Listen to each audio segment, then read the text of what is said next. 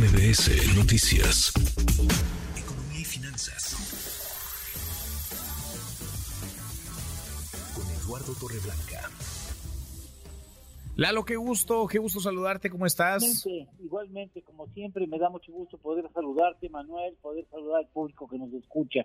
Buenas tardes. Muy buenas tardes, Lalo. No es menor Tres eh, de los eh, principales eh, fabricantes de autos en los Estados Unidos se fueron a huelga desde la semana pasada, finales de la semana pasada entraron en huelga, con lo que eso no solamente implica e impacta en materia de empleos, puestos de trabajo allá, sino también acá nos puede afectar. ¿Qué tanto nos podría golpear Lalo, la huelga automotriz en Estados Unidos?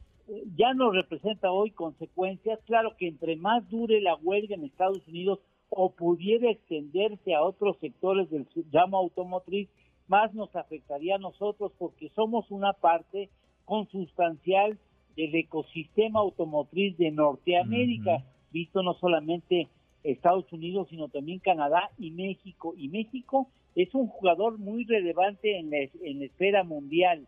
Eh, hemos conformado un clúster automotriz y, y también de autopartes muy relevante a nivel mundial.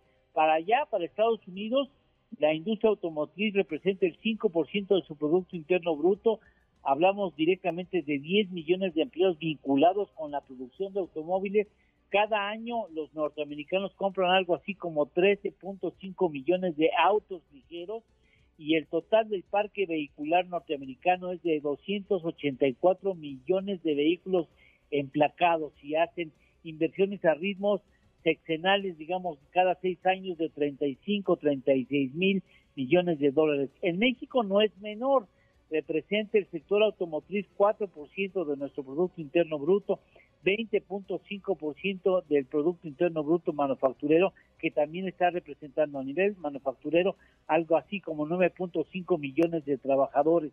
Pero en el ramo exportación, bueno, el 82-83%, datos al mes de junio de este año, el 82-83% de las exportaciones van hacia Estados Unidos y al sector automotriz específicamente entre el 25 y 27% y viene creciendo esta rama a ritmos de 14% anual, es decir, es muy significativo el aporte que damos a la industria automotriz del norte de América y entre más dure, más nos puede representar un problema para nuestra balanza comercial, para el empleo, para la facturación, para el ingreso de dólares. Es lo malo de estar tan asociados, pues, tan vinculados unos con los otros, que cuando algo sucede contingente, pues puede generar daños no solamente a nosotros, sino también a los canadienses, por supuesto. Estamos eh, conectadas, eh, una y otra economía, están las cadenas de suministro, Lalo, así que pues no, ni cómo escapar del impacto que esto podría traer. Ojalá se resuelva pronto, porque si no, sí, eh, la afectación va a ser dura allá, ni se diga, y acá, de este lado de la frontera. ¿Tenemos postre? ¿Postre, Lalo? Claro que sí, estaba revisando el precio de las gasolinas, aprovechando este asunto automotriz. Mira, ¿Cuál es el precio más caro de la gasolina hoy a nivel mundial? ¿Dónde lo localizas? Híjole. En Hong Kong. En Hong Kong. ¿Sabes en cuánto está el litro de gasolina en Hong Kong? A ver, ¿de cómo anda? A 54 pesos mexicanos. ¿Y el más barato?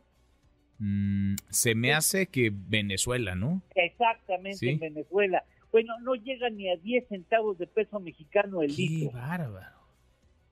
Qué contraste, ¿no? Ni a 10 centavos y en Hong Kong más de 50 pesos. 54 pesos en Hong Kong. Mira, en Hong Kong vale la pena echar una buena caminada, ¿eh? No, bueno, sí, para ir a llenar el... Sí, claro, sí, por supuesto.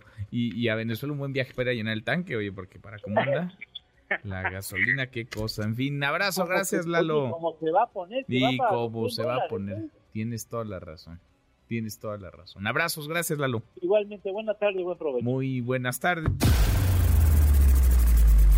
redes sociales para que siga en contacto: Twitter, Facebook y TikTok. M. López San Martín.